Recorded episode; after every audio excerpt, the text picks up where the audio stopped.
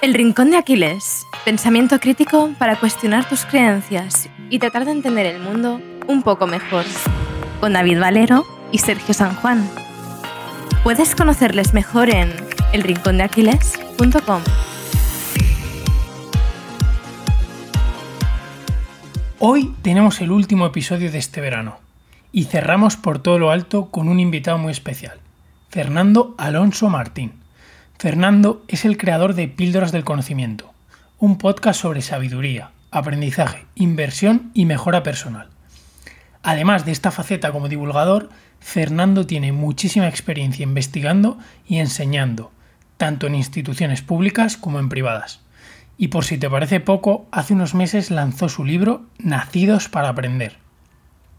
En esta charla hablamos sobre el origen de Píldoras de Conocimiento, su visión actual de la educación y los docentes, por qué se lanzó a escribir su libro y algunos temas alrededor del aprendizaje como los modelos mentales o la importancia del entorno. Espero que disfrutes tanto de la charla con Fernando como nosotros.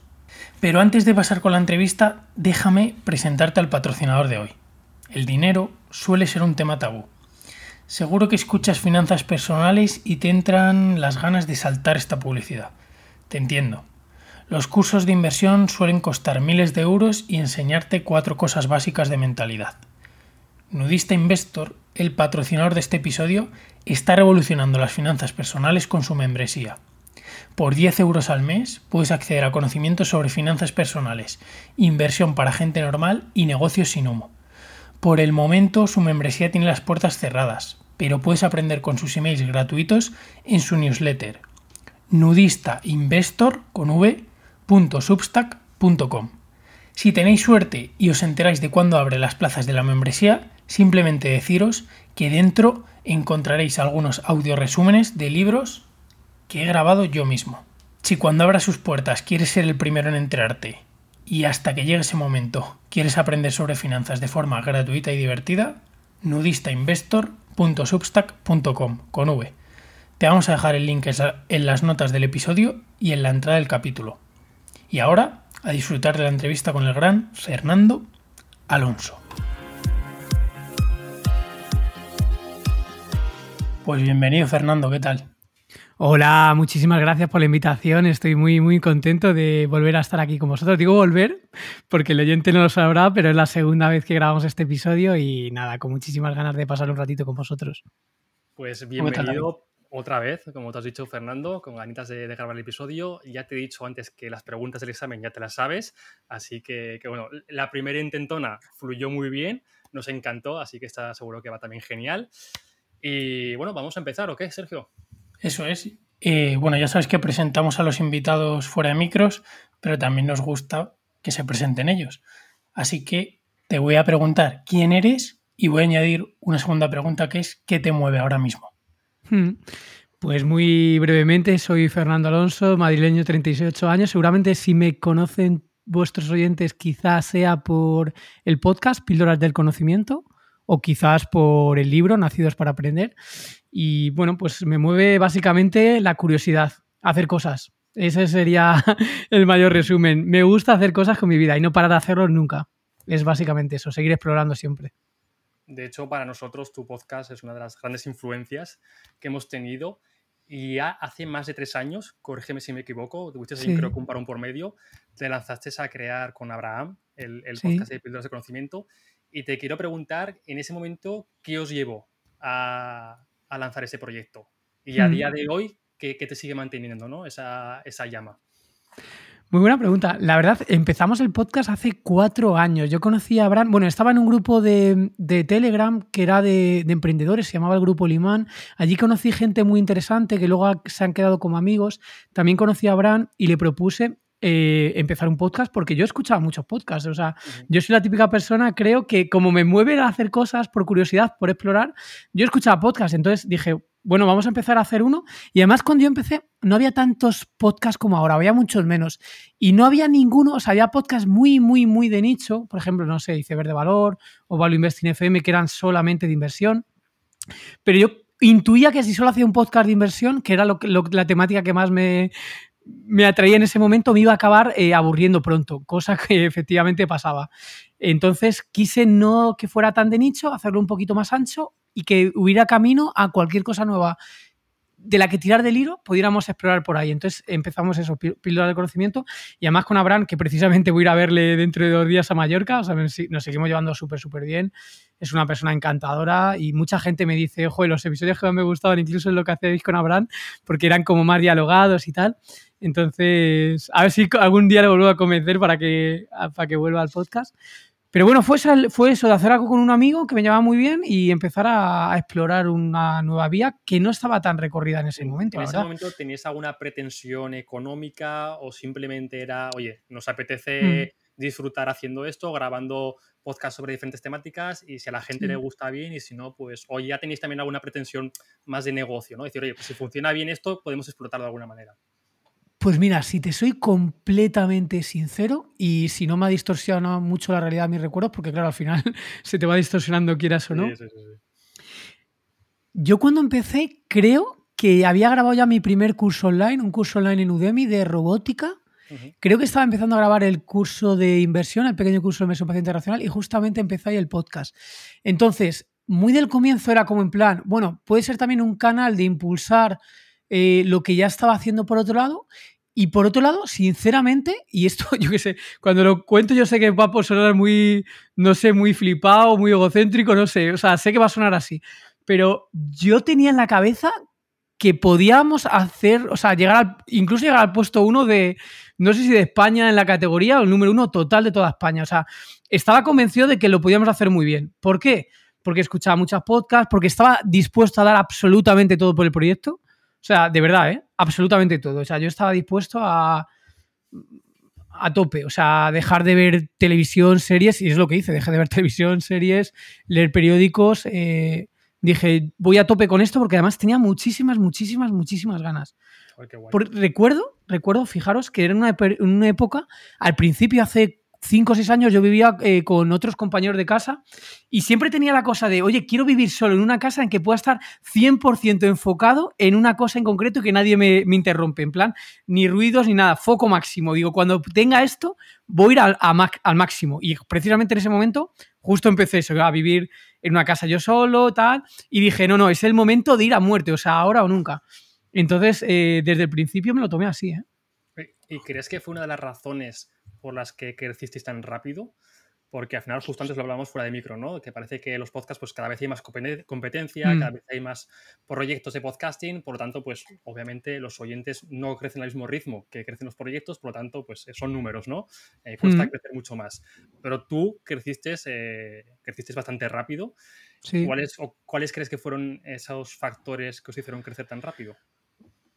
Pues creo que fue precisamente lo que, lo que os estoy comentando, que eh, desde el principio quería dedicar, o sea, quería meter, el máximo impulso posible y además pasa una cosa, y eso es totalmente transparente y totalmente cierto. O sea, en aquella época yo estaba haciendo el doctorado y en el mundo de la universidad hay una competencia bestial, o sea, era una competencia muy grande. Nadie me aseguraba de que pudiera llegar a ser profesor titular, que justamente les iba hace nada, hace un mes y medio, un mes, un mes, no, hace ni un mes siquiera. O sea, el camino era muy competido, muy difícil. Y tampoco quería apostar toda una carta. Entonces dije, este es el momento. Hay aquí una beta, hay una opción. Vamos a muerte con ella. No lo está haciendo, no lo está haciendo casi todavía nadie. Eh, y vamos a dedicarle todo el esfuerzo que haga falta. Todo lo que sea posible. Y además, como era algo que me gustaba tanto y tenía tantas ganas, eh, pensar que algún episodio eh, ha durado, ha sido como dos meses y medio hacer el episodio, ¿eh? O incluso tres meses. O sea, hay algún episodio, los que más escuchas tienen, hay alguno que, me he tenido que leer yo o con compañeros 10 libros, o sea, 10 libros y luego eh, un guion de 20 páginas eh, y luego aparte el podcast muy editado con cientos de cortes, o sea, hecho a mano. O sea, ha sido un proceso muy, muy, muy laborioso. Entonces creció mucho, yo creo, porque le metimos un foco muy fuerte. Le metimos un fuerte... Y además, os digo, por ejemplo, este último año que he tenido que, he tenido que sacarme la plaza de profesor titular los últimos seis meses, yo he notado que no ha seguido subiendo al mismo ritmo y es precisamente por esto, porque no he podido meterle en la misma cantidad de foco que cuando vas a tope con una sola cosa. Creo que va por ahí la cosa. O es la, es la sensación que yo tengo. o sea, yo creo que es un buen heurístico el cuánto tiempo le dedicas a algo, no siempre suele ser, pero bueno, el tiempo y el cariño que le dedicas y el esfuerzo suele ser un buen atajo para determinar la calidad de algo. Y sí, porque... Dale, dale, perdón. Sí, porque en el fondo pasa lo siguiente, cuanto más esfuerzo le tienes, le metes algo, más pules los detalles, más mejoras. O un ejemplo e, muy sencillo, la selección de la temática a mí me lleva mucho tiempo. O sea, es decir, ¿qué podcast hacer para, para no repetir, para innovar y que realmente me sirva a mí para aprender? Eso me lleva una cantidad de esfuerzo cognitivo bastante elevado. Si realmente no le dedicas eso, al final acabas haciendo un episodio que muchas veces es un refrito de otra cosa. Aunque a veces lo acabas haciendo, pero requiere mucho tiempo hacer eso. Sí, es muy complicado crear algo nuevo y, original y único. Pero bueno, hay que esforzarse por ello, yo creo. Claro. Y quería preguntarte, también aprovechando que acabas de comentar lo de que te acabas de sacar la plaza para profesor eh, titular. Titular. Eh, bueno, los aprendizajes un poco de esta labor de investigación, ¿no? Porque te has sacado la plaza eh, hace poquito, pero llevas años ya dándole caña a la investigación. Entonces, un poquito los aprendizajes de esta parte de investigador. Pues mira, os cuento, realmente, eh, si lo pensáis, cuando tú al final creas contenido o divulgas, oye, está guay, está muy bien, divulgas tal, pero a mí me, se, me, se me quedaba un poco corto, es decir, quería la parte de intentar crear cosas que al final no creas desde cero, pero bueno, la parte más creativa de investigación. Entonces, para mí, yo estoy muy, muy contento con esta mezcla de investigación y divulgación. O sea, me gustan las dos cosas y creo que me enriquecen las dos cosas. Entonces, por ese lado, bien. Y lo que comentas un poco de, bueno, la carrera académica, quien a lo mejor quien no lo sepa, es una carrera, ya os digo, muy competida y muy larga. Tiene que estar muchos años con puestos de trabajo como muy precarios, ¿no? Muy, muy, no muy buenos, por así decirlo. Ahora bien, también, también os digo que yo, por ejemplo, no me ilusionaba, no ha sido la ilusión de mi vida ser profesor titular. O sea, hay mucha gente que la ilusión de su vida quizás. Para mí no, porque lo veo como una recompensa del ego de uno. O sea, a mí me gusta hacer cosas como que puedan trascender, que lleguen a más gente. O sea, al final, que tengas como un propio mérito tuyo propio, pues tampoco lo veo tan tan relevante. Y aparte en España, no sé si lo sabéis vosotros, al final en España, yo mismo, eh, al final ser profesor titular es como ser funcionario, sin el cómo, es ser funcionario. con las cosas positivas y negativas que tiene. Yo no estoy nada a favor de muchas cosas que tiene la figura de funcionario. Entonces, para mí no es como, oye, que es que yo quiero ser funcionario, ¿no? De hecho, a mí me gusta crear cosas, me gusta emprender, o sea, por ahí no sé si se entiende un poco el concepto, pero es un poco como yo lo he vivido. Sí, o sea, un poco en la parte de investigación como que amplías, ¿no? El círculo de conocimiento, de la parte de divulgación acercas. Pero lo compatibilizas, ¿no? Claro, eso es. Claro. Entonces ya esa parte negativa un poco de funcionario la compensas con el podcast te dejas Claro, no. Y aparte la parte funcionarial, por así decirlo, es que cada uno como lo quiera ver, porque depende de cómo tú te tomes la vida. Si tú te tomas la vida de que esto no es el fin, sino que estás en el día uno para empezar a crear cosas y vas a, a apalancarte lo máximo, pues es algo positivo. Depende de la lectura que haga cada uno. Hmm. Nosotros, Fernando, eh, en más de un episodio hemos debatido mucho sobre el estado actual de la educación en España y siempre que se pasa por aquí algún docente, pues aprovechamos para, preguntarles muchas dudas que tenemos. Y yo te quiero preguntar, bueno, básicamente en tus años de docencia, hmm. ¿qué aprendizajes te llevas del sistema educativo que tenemos aquí? Em, ¿Y qué cosas mejorarías o están bajo tu control e intentas hacerlas un poquito mejor, ¿no? De lo que el estándar educativo te dice. Hmm. Pues fijaros, mira, esto es algo que llevo años también reflexionando, a ver si coincidís conmigo. Hay mucho una visión, a ver, hay, como todo, hasta en la parte de divulgar hay incentivos, incluso yo ahora mismo tengo incentivos. Pero bueno, como tengo, estoy como con las dos vías, también eh, se compensa una con la otra. Pero, ¿a dónde quiero ir a parar? Mucha gente que viene del mundo de mm, outsider totalmente o que te venden sus propios cursos online, te van a pintar de que todo lo establecido es muy malo, es una mierda, va muy lento, no sirve para nada, hay mucha pérdida de esfuerzo cognitivo. Vale, eso te lo dicen desde este lado porque hay un cierto incentivo. Desde el otro lado puede que te digan otra cosa porque hay otro cierto incentivo. Y mi opinión, que va variando con el tiempo, es que depende de para qué te renta más unas cosas u otras. Por ejemplo, probablemente si tu objetivo es ser un emprendedor o montar negocios, pues muy probablemente no necesitas ir a la universidad, muy probablemente. O no necesitas estar mucho tiempo en el negocio educativo, porque a lo mejor te interesa entrar al barro lo antes posible, pelearte, eh, iterar y quizás no te van a enseñar desde la universidad cómo hacer negocios, porque probablemente el que te lo esté enseñando no ha hecho negocios nunca o no al nivel que tú lo necesitas. ¿Vale? Entonces, si te lo ven desde ese lado, pues puede tener sentido.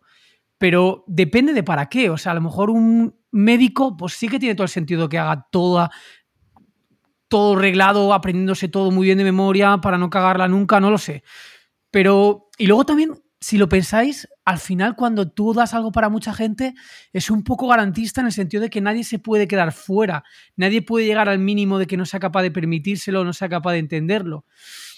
Entonces, eh, bueno, es un organismo vivo, ¿eh? la educación es un organismo vivo. Y también cada profesor lo hace de una determinada forma y culturalmente, en función de los paradigmas que te van llegando, vas adaptándote. O sea que yo no lo veo tan organismo como prehistórico, obsoleto, porque yo veo que yo tengo cierta capacidad de, adaptarme y hacer las cosas eh, de otra forma, ¿sabes? Entonces, un poco escala de grises, ¿vale? Porque también muchas veces es un sesgo psicológico, ¿no? La falsa dicotomía la, o la binario, todo es o blanco o negro, y más cuando hay dinero de por medio, tendemos a, villanizar quién gana dinero y ponerse, o sea, como lo vemos ahora con los NFT, por ejemplo. Y no, ojo, que hay una escala de grises y te puedes situar en cualquier punto mm. intermedio. Es como yo lo veo. Como todo tiene su parte buena y su parte mala, ¿no?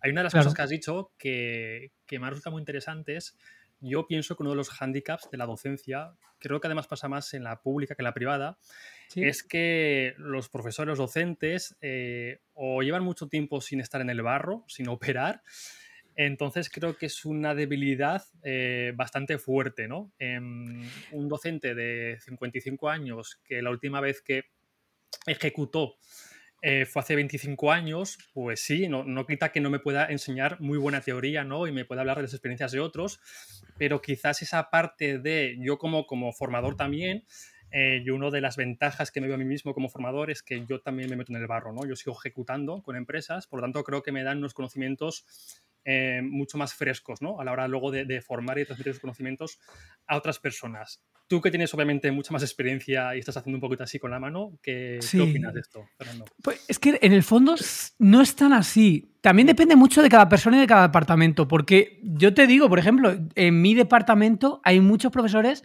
que tienen empresas propias o participación en empresas o artículos 83, que es aplicar la investigación a empresas. O sea, sí que estás en el barro porque estás transfiriendo y cada vez se valora más esto.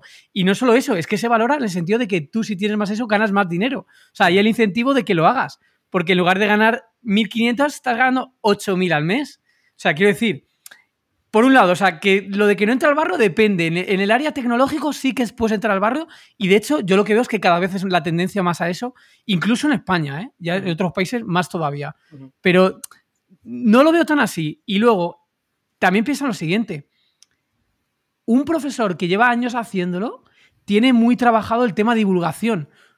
Cuando tú hablas con una persona que ya ha hecho cada clases delante de mucha gente, mucho tiempo, ha hecho muchas conferencias, muchas exposiciones, normalmente, aunque hay de todo nuevamente, tiene mejor capacidad de expresión, mm. mejor capacidad de divulgación, porque lo ha practicado más, es un tema de repetición.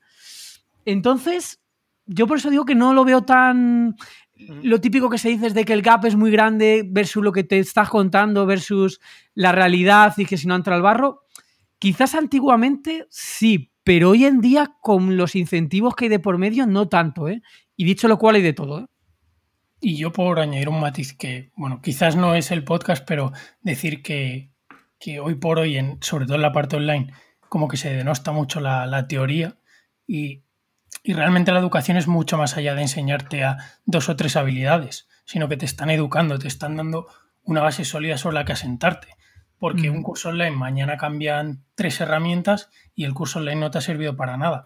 Si te han enseñado, pongamos el campo de, Fernando, las bases de la robótica, es mucho más fácil que te adaptes a los cambios porque tienes esa base sólida sobre la que construir. Entonces, yo al principio era muy de pro práctica, pero cada vez veo más el valor de la teoría, porque creo que una base sólida es lo que te permite luego construir, adaptarte y cambiar. Entonces, creo que eso la universidad lo tiene mejor trabajado por lo que decía Fernando. Llevan muchos años eh, perfilando, detallando y si te encuentras buenos profesores, o sea, al menos yo en las, las asignaturas de economía me, me, he cruzado en la Carlos III con profesores brillantes y, joder, se agradece mucho. O sea, que por añadir ese matiz que, que hoy en día los cursos online como que cargan mucho contra la parte teórica y no hay que olvidarla. Y luego volviendo a la parte de grises, ¿no? Que yo también me he encontrado profesores que como docentes, ¿no? Como divulgadores son unos cracks y no trabajan en la empresa privada y hay otros que sí que trabajan en la empresa privada y como divulgadores pues son unos ceros patateros, ¿no? Entonces, que tampoco hay que dicotomizar eh, entre dos grupos, eh, que como dices tú, pues hay multitud ¿no? de, de, perfiles diferentes y bueno, supongo que también igual, igual irá un poquito más por áreas, ¿no? Quizás algunos sectores pues esté un poquito más... Eh, sí potenciado la parte ya de, tengo aparte mis proyectos y quizás otros, otros sectores pues están un poquito más, eh, mm. de enfoque tradicional, ¿no? De yo, mis clases de lunes a viernes y de aquí no me, no me muevas. Sí, y fíjate, fíjate, esto se lo escuchaba a Susana Martínez Conde, que es una de las mejores investigadoras españolas neurocientífica que ha, estudiado sobre neuromagia. Eh, hay cierta presión, o tradicionalmente lo ha habido, yo le he notado en parte, entre como la dicotomía de eres divulgador o eres investigador. Mm. Cierta presión. Y realmente no debería existir esa presión. Y en Estados Unidos existe mucho menos, pero aún así existe, porque lo decía Susana Martínez Conde, que tiene varios libros, ha hecho varias charlas, etcétera. Porque en el fondo estás motivando a más gente.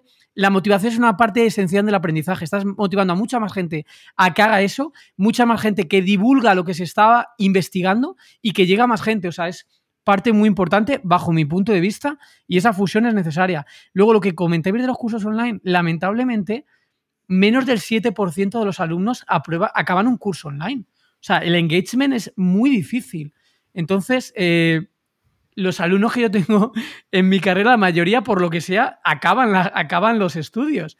Entonces, bueno, hay que, claro, sobre el papel todo es muy, en el, mundo de la piruleta todo funciona muy bien, proyectado en Excel y demás, pero la realidad es que tienes que aterrizarlo en tierra y cómo la gente consigue de verdad progresar, ¿no? Y aprender. Entonces, eh, bueno, pues eso es... Y ojo, que ya digo, yo no soy defensor de nada en concreto, ¿eh? Y creo que muchas cosas se podrían mejorar y se van a mejorar. Pero también hay que tener todo esto en cuenta, ¿eh? Y creo, acabas de comentar el tema de la motivación y creo que el docente, si no viene de casa la motivación, el chaval, es fundamental para, para meterte esa motivación. Que quizás es, bueno, que no todos los chavales de 18 años tienen ganas de aprender sobre negocios online y a lo mejor van a una carrera, se cruza un profesor que les despierta el interés por un campo. Entonces, creo que también el docente tiene un papel a la hora de motivar a, mm. al alumno eh, muy importante. Y una cosa, yo esto también lo, lo he experimentado la edad influye muchísimo por un tema de madurez. Es decir, yo un alumno mío de 21 años, 22, 19, le hablo de podcast, le hablo de negocios, le hablo de inversión, no le interesa a la mayoría absolutamente nada. Absolutamente nada, a la mayoría. O sea, hay un 10% que le puede interesar. Sin embargo, llegamos a los 30 años y esto empieza a resonarle. Empieza a resonarlo. ¿Por qué? porque empieza a tener utilidad práctica lo que tú le estás contando. Es decir, empieza a ganar dinero, quiere que el dinero eh, le genere más dinero, ya ven lo difícil que, lo duro que es trabajar, o duro o no duro, pero ya lo viven en carne propia y quieren tener una vida mejor. Entonces le empieza a resonar un poquito. Pero en la, eh, cuando son más jovencitos, 20, 21, 22, no resuena y no tienen tanto interés. Y además las métricas, yo que he usado también eh, marketing, ¿no? De, o sea, como dijéramos, anuncios pagados, segmentados, lo veo. O sea, cuando mejor funciona la segmentación es de 35 en adelante. Mejor incluso que de 25 en adelante, de 35 en adelante. O sea, esto lo he comprobado con mis métricas, o sea, es así. Y hablando en es que yo lo veo. O sea, a algún alumno le interesa, pero la mayoría no. Están a otras cosas en ese momento. Es el momentum, ¿no? Y ahora con 30 años a mí me encanta leer filosofía clásica a mí con 20 años me pones el libro de meditaciones de Marco Aurelio y te lo pongo para, apoyar el Gin Tonic o el Roncola. no lo usaba para otra cosa. y de repente, pues con, 25, 26 años, eh, sí que llegó, estaba en ese momento, ¿no? En el que sí que ya le vi, pues incluso otros incentivos, ¿no? E, el conocimiento o la sabiduría que me podía a mí proporcionar, pues para los diversos problemas que estaba atravesando en ese momento, ¿no? Y dije, o sea, pues aquí puedo ver una salida, ¿no? Puedo ver cómo cómo resolver estos problemas. Pero con 20 años, lo que dices tú, pues salvando algunas excepciones, aquí tenemos una enfrente que se llama Sergio San Juan. es un caso muy raro, ¿eh? es un caso rarísimo. sí, sí, para estudiar. Pero, pero lo normal no es eso. Lo normal es con, que con 18 20 años, pues, pues también es ley de vida, ¿no? Al final estas otras cosas y, tienes otros anhelos en la vida. No, y evolutivamente tiene todo el sentido del mundo. De hecho, es que lo estaba leyendo en un libro hace poco, Eternos, que ya habla de la, de la presión eh, sexual. Es decir, al final el gen, tampoco me quiero ir por los cerros de Úbeda, pero hay cierta presión en, en transmitir tus genes pronto una vez que llegas a la madurez sexual por, bueno, por propia biología. Entonces, es normal que el propio cerebro esté más pensando en eso que en otra cosa más a largo plazo porque la presión evolutiva es así. Oye, Fernando, hemos hablado de tu etapa como podcaster, bueno, de tu etapa, de tu actual etapa como podcaster, investigador, divulgador, docente, y ahora falta la última etapa como escritor. ¿Sí? Y hace poquito publicaste un libro, Nacidos para Aprender. Bueno, ¿qué te llevó a escribir este libro? ¿De qué trata? y sobre todo, ¿qué aprendiste en el proceso de escribirlo? Pues era, era, el paso que me faltaba o que tenía esa sensación. Y es, de, es decir, em, igual que empecé a hacer el podcast cuando escuchaba muchos podcasts, eh, estaba leyendo constante, constantemente y en algún momento me gustaría hacer mi libro. Entonces, desde el principio que empecé el podcast, empecé a trabajar esos guiones y quería en algún momento que eso fuera un libro. O sea, la idea estaba en mi cabeza. Sí que es verdad que el detonante fue cuando me llamaron de una editorial importante y me ofrecieron precisamente hacer el libro del podcast, así literal. Me lo ofrecieron. Y, le dije que no, no por nada, o sea, le agradecí el ofrecimiento y tal, pero justamente me había leído relativamente hace poco el libro este de La Vía Rápida del Millonario y habla de una cosa que nunca se me olvidará, que es lo más esencial de ese libro para mí, o de lo más esencial, es el mandamiento de control. Quería yo tener el control de lo que iba a hacer a mi estilo, a mi ritmo, etc. Entonces decidí no, no escribirlo para ninguna editorial y pensé en hacerlo para mí y cuando pude hacerlo, lo hice. Sí que es verdad que os tengo que confesar, o sea, el, escribirlo lo he disfrutado mucho porque es una, como cuando estás en flow, ¿no? Que se te pasa el tiempo volando, dices, no me aburrió absolutamente nada, esto ha sido maravilloso. Pero también es verdad que tenía un poco de presión. ¿Por qué? Porque lo que os comentaba, tenía uno de la plaza de titular, que me ha llevado muchísimo esfuerzo también. Si algún oyente lo escucha, sabrá que te tienes que escribir hay casi 2.000 páginas, preparar presentaciones, o sea, es un esfuerzo gigante. Entonces, quería quitarme el libro antes de meterme con lo otro. Entonces, y luego al final lo he tenido que solapar bastante, pero ha sido un esfuerzo muy grande de, oye, tengo que darle muchísima, muchísima caña para poder hacer las dos cosas antes de acabar la primera mitad del año. O sea, tenía proyectado en esa mitad de año hacerlo acabado. O sea, tenía que tener las dos cosas acabadas. Entonces, lo he disfrutado mucho, pero sí que os digo que si volviera a escribir otro libro, trataría de hacerlo con menos presión. O sea, al final tenías una presión autoimpuesta de unos estándares. Sí, sí, sí. Además lo quería tener para el 14 de febrero porque era el día de San Valentín y era el día que había nacido mi padre, un poco para homenaje a él. Y entonces eh, tenía ese deadline y quería llegar. Y además me había comprometido anunciando en el podcast. También esto lo de cuando lo anuncias para autopresionarte para no quedar mal con la gente, ¿sabes? Entonces, eh, pues fue, fue así la dinámica. Que aún así, Fernando, te ha dado tiempo a hacer pruebas. Me acuerdo en la entrevista pasada que no se subió, Cuéntanos un poquito qué hiciste con la portada para elegirla. me acuerdo de que contaste. He tenido que hacer pruebas de todo tipo, la verdad. O sea, mira, eh, por entrando en la intrahistoria, em, del libro he tenido que pagar dos editores enteros, o sea, es decir, de revisarlo entero, pagados, y otra tercera revisión que me la ha hecho una amiga porque ella ha querido, muy amiga, es mi mejor amiga. Eh, me ha hecho una revisión brutal y de hecho en los últimos cambios lo he metido nada, hace tres días. O sea, fíjate, lo publiqué el 14 de febrero. Pues a día actual, que será mediados de julio, cuando estamos grabando esto, todavía he tenido que hacer cambios hasta, hace tres días. O sea, es un proceso, parece mentira, pero si quieres que quede muy, muy bien, tienes que darle mucha, mucha evolución. Y luego, por ejemplo, para la portada descubrí un truco que es eh, hacer un concurso. O sea, crear un concurso con, una, con un reglamento y me hacían como propuestas. Y luego me quedé con las mejores, las impuesté. Sí, es un, es un hack muy bueno, ¿eh? Es un hack muy bueno. Y me hicieron casi como 200 propuestas, me quedé con las 4 o 5 mejores, mm. lo compartí por el grupo de inversión, que somos unas 800 personas, y la que ganó, que era la que precisamente la que más me gustaba, o sea que tampoco tuve ahí disonancia cognitiva, pues fue la que escogí. Qué bueno, mm. qué bueno. Y un poco el libro tiene como tres bloques, ¿no? Entonces, preguntarte el por qué, ¿no? Está sabiduría, riqueza y fortaleza mental. ¿Por qué estos tres bloques? Mm. Bueno, porque en el fondo casi son los, los bloques que, mm, que, estaba ya siguiendo con el podcast. O sea, en el fondo eh, era lo que recogía las tres piezas angulares. Y no quería hacerlo también un poco inspirado en... A mí me gustó mucho cuando leí en su día el libro de Tim Ferris que se llama Armas de Titanes, Tool of Titans. Y él lo hace similar, lo que pasa es que lo hace riqueza, salud y sabiduría. Él lo llamaba así. Entonces, inspirado en eso, no me quise meter en salud y me metí eso, riqueza, fortaleza mental, que esa parte él no lo trataba, y sabiduría sí. Entonces me quedé con las tres partes que a mí más me encajaban en función del podcast. Entonces lo hice por eso.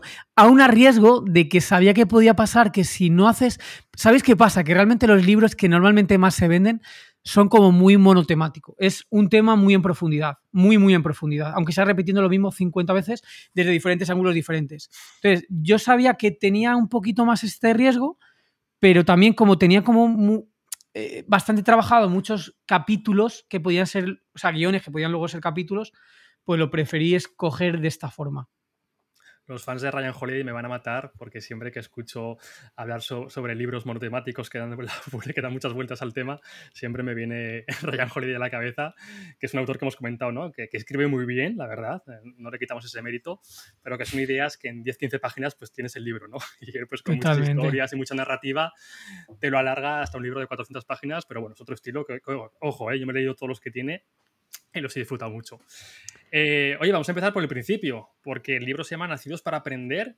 Eh, solemos hablar mucho del aprendizaje en este podcast. La gente que nos escucha desde hace tiempo, pues ya eh, sabe un poquito de qué va esto de aprender. Pero a ti que eres un experto en el tema y encima has escrito sobre ello, ¿qué es realmente el aprendizaje? me da mucho miedo eso de cuando te dicen experto, porque todo es tan relativo que es, es difícil. Además, te mete ahí un poco presión. En el fondo, aprender es, vamos a decir lo que es lo sabéis vosotros también, al final es tirar del hilo, de lo que te mueve, de lo que.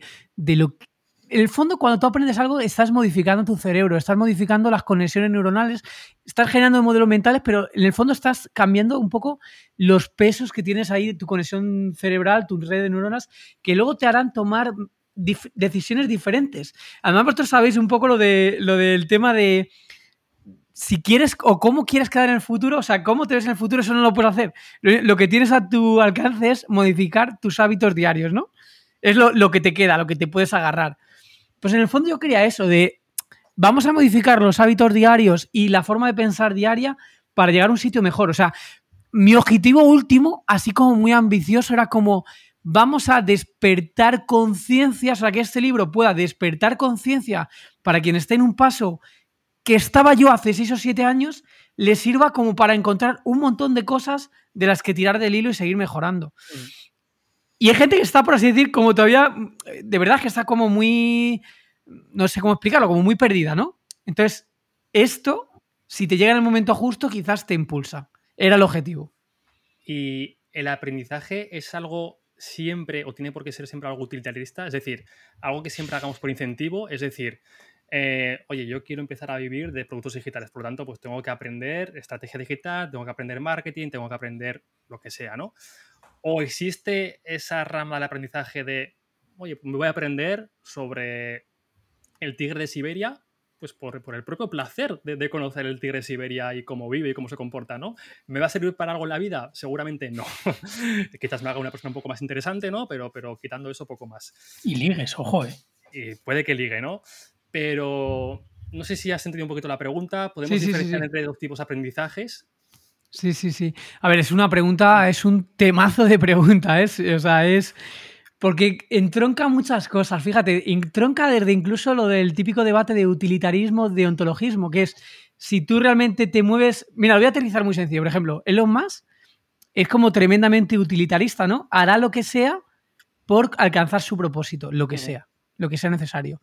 Y hay otras personas que no le mueven tanto el utilitarismo, es más un tema de, bueno, pues no quieres quedar mal con nadie, más un tema más de principios, y el utilitarismo está en un nivel inferior, ¿no? Entonces tú al final, el aprendizaje lo puedes ver como algo completamente utilitarista, una cosa necesaria para alcanzar tu fin, que será el que sea, para mucha gente de negocios es pues tomar mejores decisiones estratégicas negocio, ¿no? Por decir. Y, a mí realmente, o si, si soy sincero, es lo que más me mueve, ¿eh? O sea, a mí me mueve más adquirir conocimiento útil para yo seguir prosperando y para seguir divulgando y etcétera. Y de hecho, cuando es algo más menos utilitarista, a mí me engancha un poco menos. Es por lo del aprendizaje este no just in time. Lo que vas a usar es lo que aprendes y lo que más te va a motivar. Pues yo soy así, pero hay gente que no es así y está bien, ¿eh? Sí, o sea, está esa motivación intrínseca, ¿no? Y luego está la motivación extrínseca de, oye, voy a aprender para algo. Y bueno, están los dos motivos y yo creo que las dos son fuentes de motivación, lo que decías, y hay que aprovechar ambas para, para aprender. Hmm. Y, has mencionado ya el concepto, Fernando, el de modelos mentales, y quería preguntarte, bueno, también les hemos dedicado varios episodios, quería preguntarte por, bueno, si tuvieses, vamos a poner que tienes un hijo, ¿no? Por esto de esparcir los genes que comentabas antes, y le tienes que transmitir solo, solo le puedes transmitir tres modelos mentales, ¿vale? ¿Cuáles serían? Pregunta difícil, ¿eh? Difícil y, va cambiando con el tiempo, ¿eh? Em, a ver, si solo tuviera que darle tres, depende la, es que depende mucho, que esto es otro, otro modelo mental, es la importancia extrema del contexto, porque los modelos mentales en diferentes contextos funcionan o no funcionan, ¿vale? O sea, el contexto, de hecho, si sabéis lo que es, por ejemplo, el efecto primado, cómo te cambia la decisión. O sea, el contexto influye totalmente. te guío un poquito la pregunta, a ver si te parece bien. Pongamos que el contexto, el objetivo sería tener una vida feliz y entendamos la felicidad por lo que tú entiendes la felicidad, ¿vale? Una vida con, con paz. Si ese fuera, por ejemplo, el propósito que le quisieras dar a tu hijo, ¿qué tres modelos mentales le ayudarían más alcanzar esta, esta, paz, esta tranquilidad, esta ataraxia? Hmm, eh, uno diría que es el de responsabilidad compartimentada, que esto lo aprendí leyendo a Adler, que en el fondo es tu responsabilidad, que también es un poco la dicotomía de control de los estoicos, es tú haz algo que creas que está bien y la responsabilidad llega hasta ahí. Cómo lo, lo que haga el otro, la percepción de la realidad, entre comillas, que haga el otro es su responsabilidad. Incluido, incluido hasta la propia enseñanza del hijo. Esto Adler lo cuenta muy bien. Ese es un modelo que yo creo muy importante. Otro modelo importante que creo que te hace avanzar rápido y depende del caso, pero creo que tiene, yo lo aplico constantemente y hay mucha gente, incluso compañeros que no lo entienden eh, y se creen que voy demasiado rápido, no lo sé, pero bueno, es aplicar Pareto. Yo aplico Pareto a todo lo que puedo. Y que no lo aplicas quizás no lo entiende, se piensa que es hacer las cosas mal, no, es aplicar Pareto cuando hay que aplicarlo. Eh, y luego otro que tengo dudas si le pondría, seguramente el modelo T de conocimiento, ¿no? Es hazte muy bueno en una cosa o en varias cosas, pero también tiene un conocimiento transversal de otras porque esa, esa intersección te da bastante opcionalidad positiva. O sea, si tuviera que quedarme con esos tres, esos tres. Pareto, eh, responsabilidad compartimentada y modelo T de conocimiento.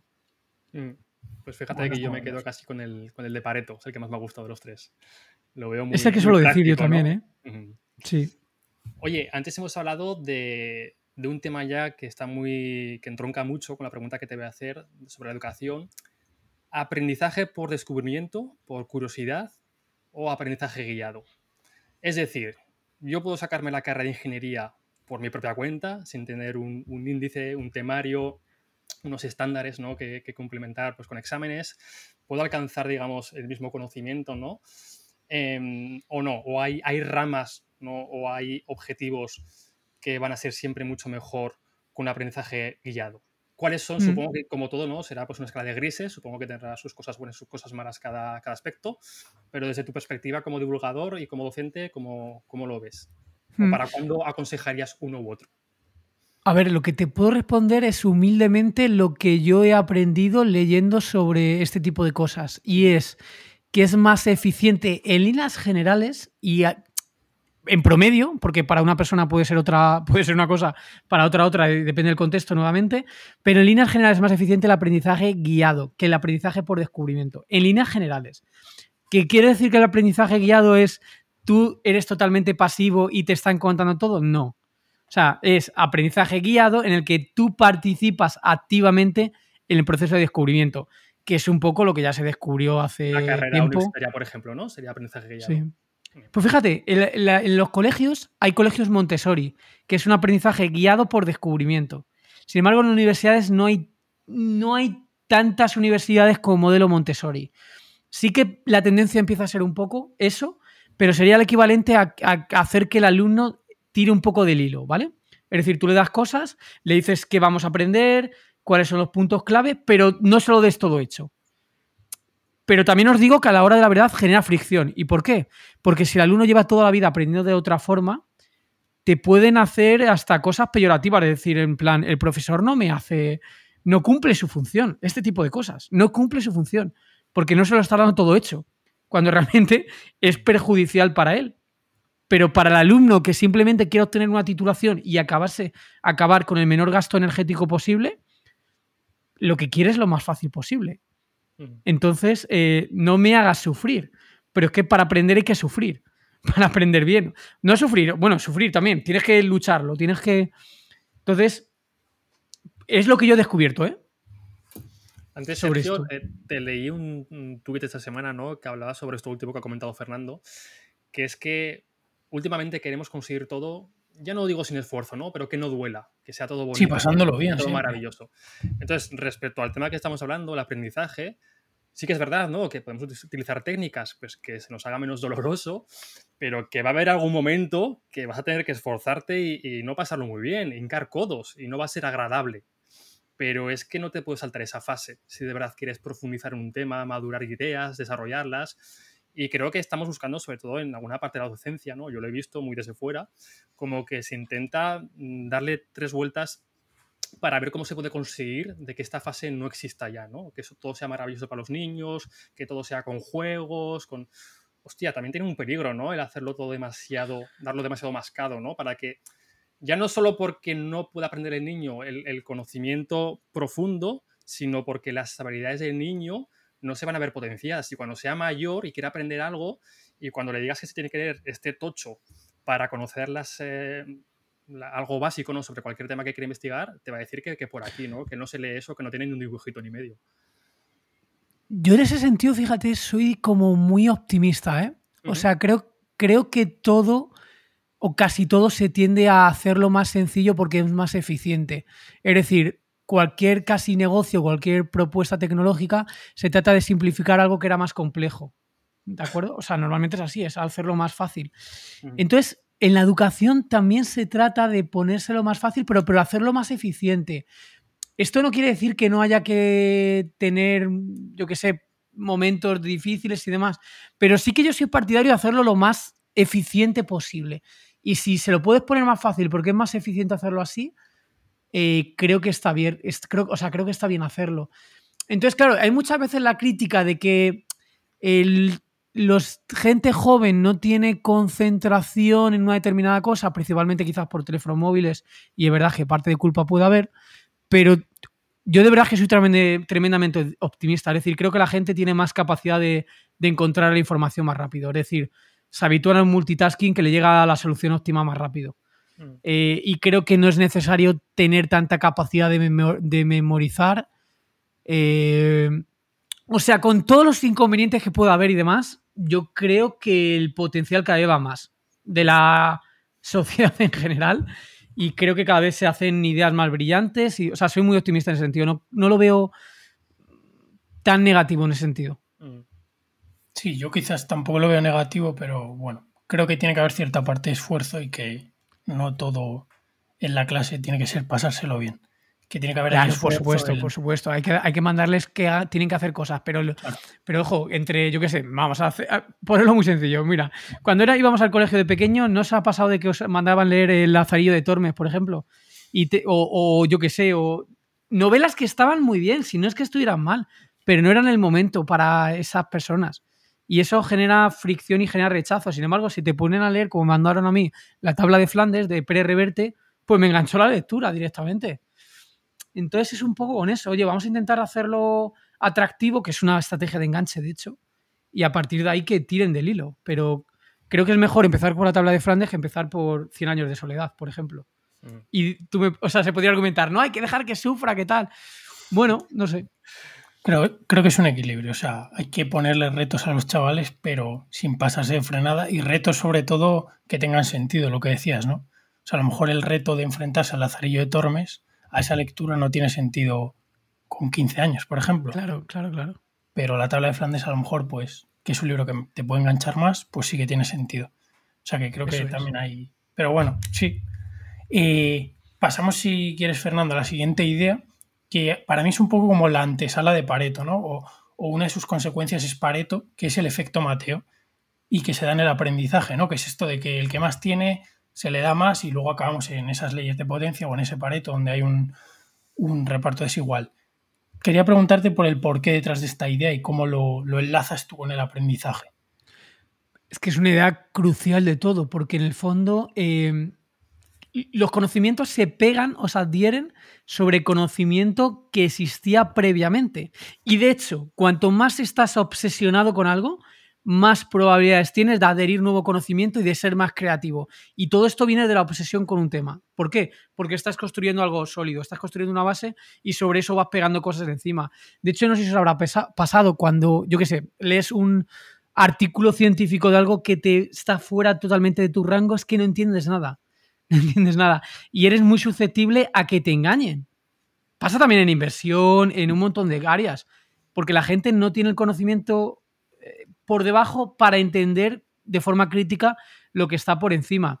Entonces, eh, la sabiduría te hace adherir más sabiduría y es un proceso incremental, es como el interés compuesto, no es un, mm. tema compuesto y es lento. Hay que pasar por él y hay que tener la intención de que cada día te cuestes sabiendo un poquito más que el día anterior. Y eso poquito a poquito, poquito a poquito, pues va la cosa creciendo. También os digo que en el fondo si somos sinceros, eh, a ver, esto va a sonar como un poco triste, pero que, que no somos nadie. Quiero decir que lo que hagamos en la vida, eh, si queremos aprender, guay, pero si no queremos aprender, tampoco pasa nada. Quiero decir que dentro de mil años nadie se va a acordar de nosotros, lo hayamos hecho mal, bien, y probablemente, no sé si leéis de, de, pues de astrología y demás, eh, de astronomía, perdona, al final el sol colapsará y no estaremos aquí por mucha civilización que hayamos hecho. O sea, que también todo en perspectiva, que tampoco hay que tomárselo tan en serio. O sea, ya creía que nos ibas a echar las cartas del tarot, ¿eh, no, no, no, no. Pues precisamente estoy muy de acuerdo, de hecho, con esto último que has dicho y creo que es muy importante que nos lo recordemos cada cierto tiempo porque se nos olvida muy fácilmente. A veces, y que hay que divertirse también, que si no al final... De, de, autodestrucción, de pensamientos y lo que dices tú, que no somos tan importantes como nos pensamos, los problemas no son tan importantes. Es algo que yo me intento repetir a menudo también porque a veces hago, hago sin querer ¿no? una bola gigante de, de algún mini problema que sé que en un año ni me voy a acordar de ese problema y que se puede ser feliz igual de feliz o más feliz que mucha gente que, lee o que tiene más conocimientos que tú sobre muchos temas. O sea, que la mm. felicidad no se basa en todo lo que has leído, todo lo que has aprendido, ni mucho menos. Mm. Dicho esto, a nosotros que nos gusta aprender, em, yo tengo una manera de encarar cuando me acerco a una nueva temática, a un nuevo campo en el que soy un auténtico novato, pero quiero preguntarte cuáles tú las, las técnicas o el conjunto de técnicas o si es algo más caótico de cómo te acercas a un nuevo campo en el que no tienes ni idea. Te pongo un ejemplo y ahora, por ejemplo, en el futuro quiero acercarme a la historia medieval. A mí siempre me ha gustado la historia y sobre todo la parte del medievo me, siempre me ha, hecho un poco de chispita, ¿no? Y, nunca pues, he tenido el tiempo o, la, o, el incentivo suficiente para ponerme a leer sobre ello. ¿Cómo empiezo? Porque al final, mm. una de las cosas malas que tiene Internet, que antes hemos comentado, has comentado tú, ¿no? Que la gente, los chavales jóvenes, tienen mucha facilidad para recabar información, pero por contrapartida también hay mucho ruido, ¿no? Hay cientos de cuentas de Twitter hablando sobre historia, cuentas de Instagram, si yo pongo historia medieval en Google me van a salir 100.000 páginas literalmente y seguramente alguna más, muchos blogs. ¿Cómo elijo? El libro es lo mismo, ¿no? Hay muchos libros ya escritos sobre historia medieval. ¿Cómo puedo acercarme a este campo? Empiezo por, por los básicos, leo sobre historia general y luego poco a poco me voy acercando. ¿Cómo lo harías tú, Fernando? Hmm. A ver, yo lo que haría es, primero, me preguntaría a mí mismo, ¿realmente esto me apetece eh, aprenderlo? ¿Por qué? Porque aprenderlo de verdad probablemente me va a llevar mucho tiempo. Entonces, primero tengo que tener una curiosidad potente, hmm. partiendo por ahí. Si no, descarte rápido, no lo vamos a hacer porque seguramente lo que aprenda no, no sirva para nada. Segunda cosa que haría, empezaría a iterar. Iterar. Pulir, pulirlo. Es decir, voy a aprender esto, probablemente está erróneo, pero voy a seguir aprendiendo. Y cuanto más vas iterando, más probabilidades tienes de, irte acercando a lo que de verdad, al conocimiento real, ¿vale? Lo que, o que se cree que es real. Pero hay que iterar, o sea, llegar directo al conocimiento bueno que se adapte a tus necesidades no es tan fácil. Tercero, depende de la temática en concreto, pero intentaría buscar las fuentes más fiables posibles, ¿vale?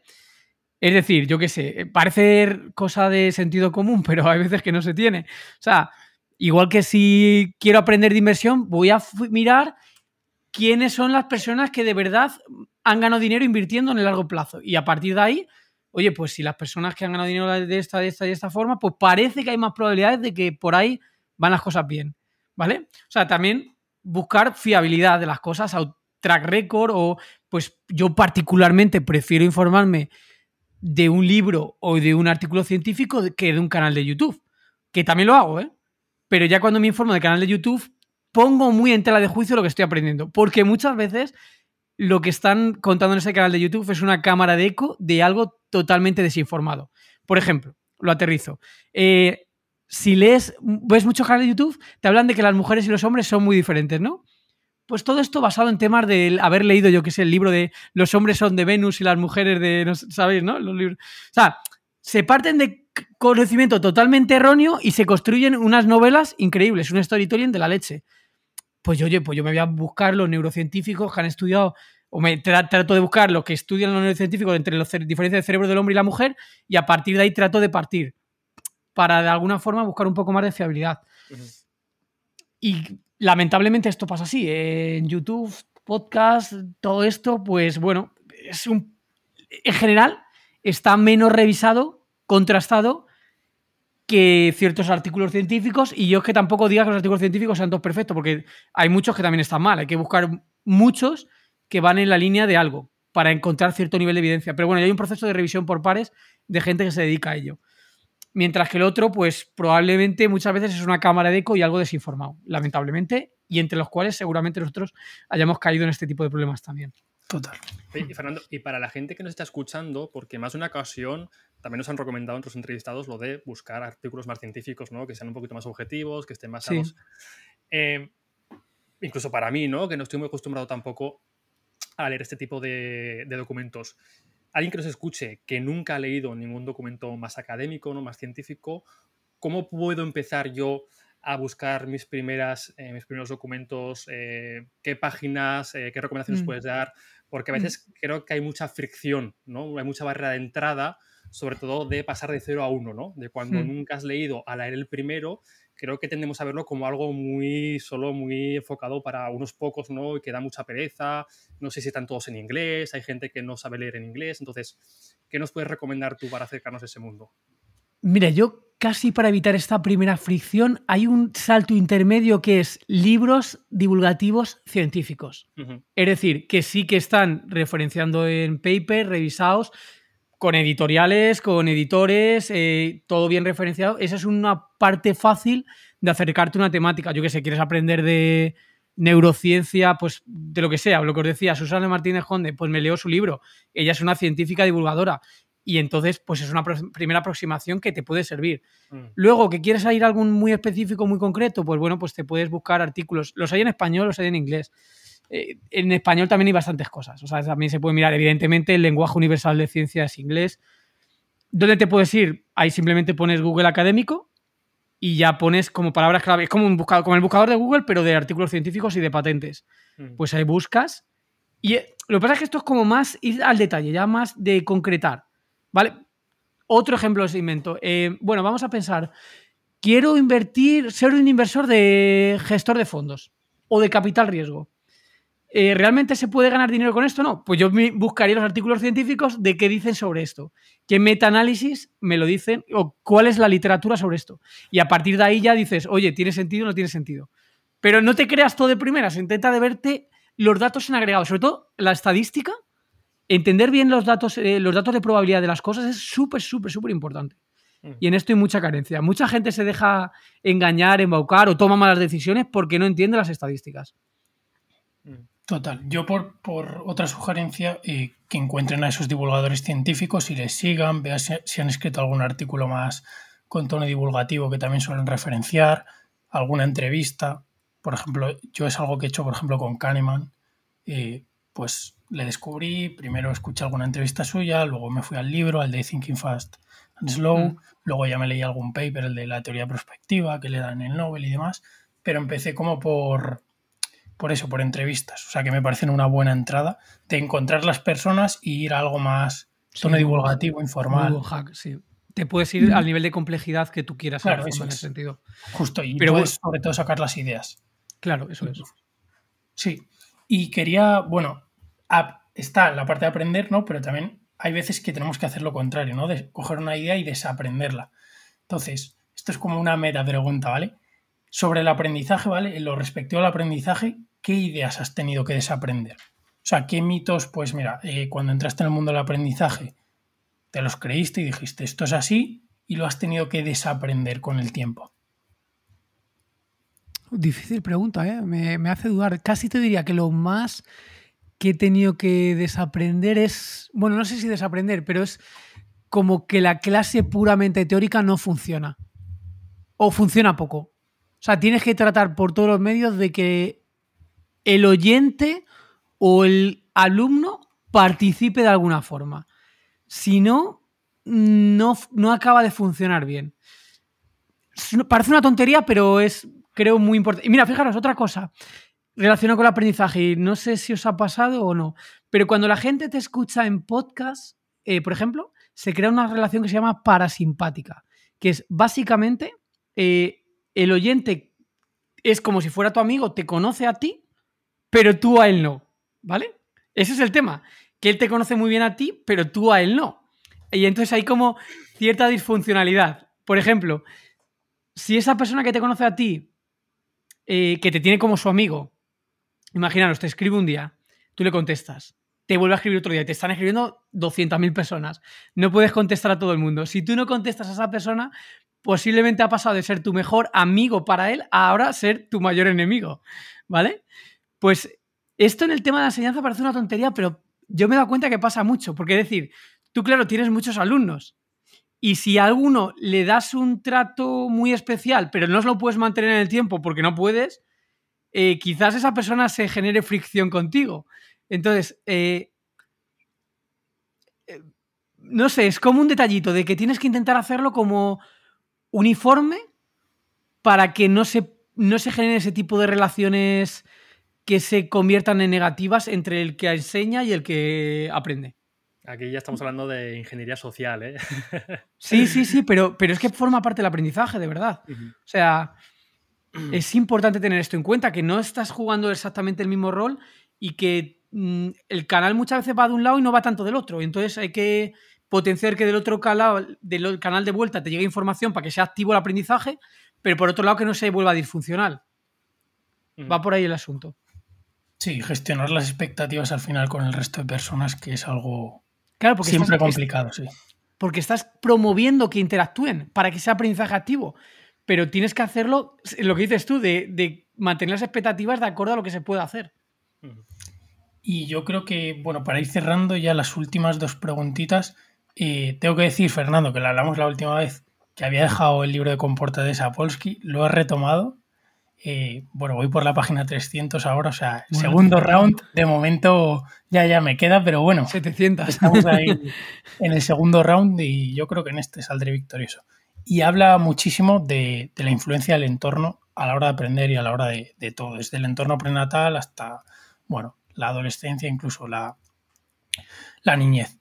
Y quería preguntarte un poco por el papel del entorno y en concreto en el aprendizaje, ¿no? Y si puedes dar, no sé si una serie de consejos prácticos para la gente que quiere construirse un entorno más acorde al aprendizaje o donde mm. se fomente el aprendizaje. Difícil también pregunta. Eh, a ver, si consejos prácticos, prácticos, prácticos. Eh, yo, por ejemplo, en el libro digo que aprender con música está regular. Es decir, eh, al final, si tú aprendes con música, requieres un 10-15% de tu cerebro en realmente eliminar la música. Mucha gente me dice, no, es que sin música no puedo estudiar. Si pudieras estar en un entorno silencioso y enfocado, yo que sé, hazte un pomodoro de 30 minutos, si puedes hacerlo, es mucho mejor eso que estar estudiando con música. La música, si quieres, póntela antes para motivar, para animarte y luego, si quieres, después. Luego, otro consejo práctico sobre el aprendizaje eh, es sumamente importante los dos y tres días siguientes haber aprendido, tener un descanso de calidad y no emborracharte. Me parece una tontería, pero es importante, ¿eh? O sea, es decir, ¿por qué? Porque el aprendizaje se está consolidando muchísimo tanto a nivel físico de movimientos motores como cerebral los dos, tres próximos días. Eso es también súper importante. ¿Pero esto, Fernando, lo dices por, por referencia o por algún paper? Bueno, me lo han contado, yo no tengo ni idea, esto no, no sé nada de esto. Me lo ha contado un amigo. Me lo ha contado un amigo, claro, claro, claro. Eh, sí, sí. Y luego la otra cosa que os iba a decir, joder, se me ha olvidado. eh, perdón, perdón. Ay, aquí a la gente. Ah, no. Sí, la otra cosa. Eh, si quieres destacar en algo, hay que estar obsesionado. O sea, quiero decir, sin volverte un disfuncional, pero es que si quieres llegar a un punto extra de creatividad, no te queda otra que estar obsesionado con un tema. O sea, para generar nuevo conocimiento creativo, mm, es que a mí me ha pasado, es que te, nace cuando estás durmiendo y obsesionado con un tema y te despiertas al día siguiente con esto. Y si, no estás obsesionado, no llegas a dar la tecla esta. Y muchas veces, seguro que lo habéis visto, ¿eh? La mayoría de humanos vivimos con el, como dijéramos, dando el 70% de nuestro rendimiento. Sobrellevando el tema, sobrellevando. Pero no llegamos a hacer nunca ninguna aportación de calidad porque nos falta esa pizca de obsesión con algo. Más creo que es, muy importante la parte que has dicho de mientras no te haga disfuncionar, ¿no? Porque claro, he visto eso en personas, incluso lo he visto en mí mismo, ¿no? De cómo una obsesión me lleva a ser más disfuncional sobre todo cuando es una expresión que no nace tanto de una parte intrínseca, sino que nace más de algo extrínseco, ¿no? Es mucho más fácil, de, más difícil de mantener, más difícil de gestionar. Entonces, eh, muchas personas quieren alcanzar éxito que han alcanzado otras personas, pero tampoco saben o no conocen muy bien cuáles son las pegas de obsesionarte tanto con, una temática o un área, ¿no? Que, no todo es mm. bonito, que al final siempre vemos eh, el porche abarcado en la, en la, mansión, pero no vemos todo lo que hay detrás de, obsesionarte con un tema, ¿no?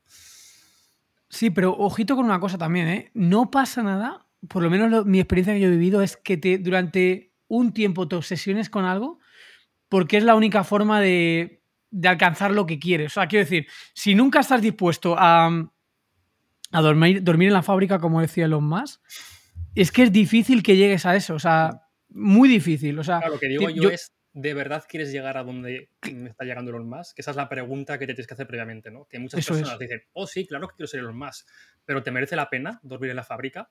Mm, igual no te merece la pena, macho. Si te merece la pena, como dices tú, es, es vas a tener que pasar por ahí, sí o sí, ¿no? Esto lo vemos muchas mm. veces también en, deportistas de élite, ¿no? Como muchas veces se queman. O sea, llegan a las Olimpiadas, eh, no me acuerdo cómo se llamaba la, chica esta que se retiró justo antes de las anteriores Olimpiadas, la gimnasta estadounidense, que bueno, se retiró. Eh, sí, Simon, sí, creo que era Simon, campeona olímpica en los últimos, creo que dos o tres Juegos Olímpicos, y en el último, una semana antes, se retiró a nivel mental estaba destrozada, ¿no? Al final pues era totalmente disfuncional, ¿no? esa obsesión le había llevado a ser la gimnasta olímpica con más medallas y más joven, pero lo, pegó, lo pagó con salud mental. Entonces, ten cuidado, ¿no? Porque también te puedes pasar de la raya. Es que también el, matiz es depende a lo que renuncies. Yo, por ejemplo, decidí renunciar y me ha venido bien y no es algo que tenga carencia. O sea, yo hace años decidí renunciar casi a escuchar música eh, no veo absolutamente o casi nada la televisión, no leo nada de prensa, no me interesa absolutamente nada la política, no me interesa casi nada la economía tampoco, pero porque lo decidí yo y no me ha hecho falta, no me... O sea, de hecho tengo amigos que me dicen, pero bueno, pero ¿cómo puedes estar así si no te estás enterando de, de lo que ha hecho, no lo sé, Ayuso? Me, digo, no sé ni quién es, o sea, es que no me interesa para nada, no me, no me ha hecho falta, de verdad, no me ha hecho falta. O sea, creo, que es la, el que de la cuestión lo que dices tú, ¿no? El antes de embarcarte en un viaje épico, el saber de manera consciente a qué vas a renunciar. Y luego decir si estás dispuesto a pagar el precio. Oye, voy a tener menos tiempo para estar con mis amigos, voy a tener más, menos tiempo para ver películas, voy a tener menos tiempo para lo que sea, lo que renuncies. ¿Me merece la pena a día de hoy? Por lo que quiero conseguir, que igual luego ni lo consigues, ¿eh? esa es otra. Eso es. Pero venga, creo que sí, pues adelante.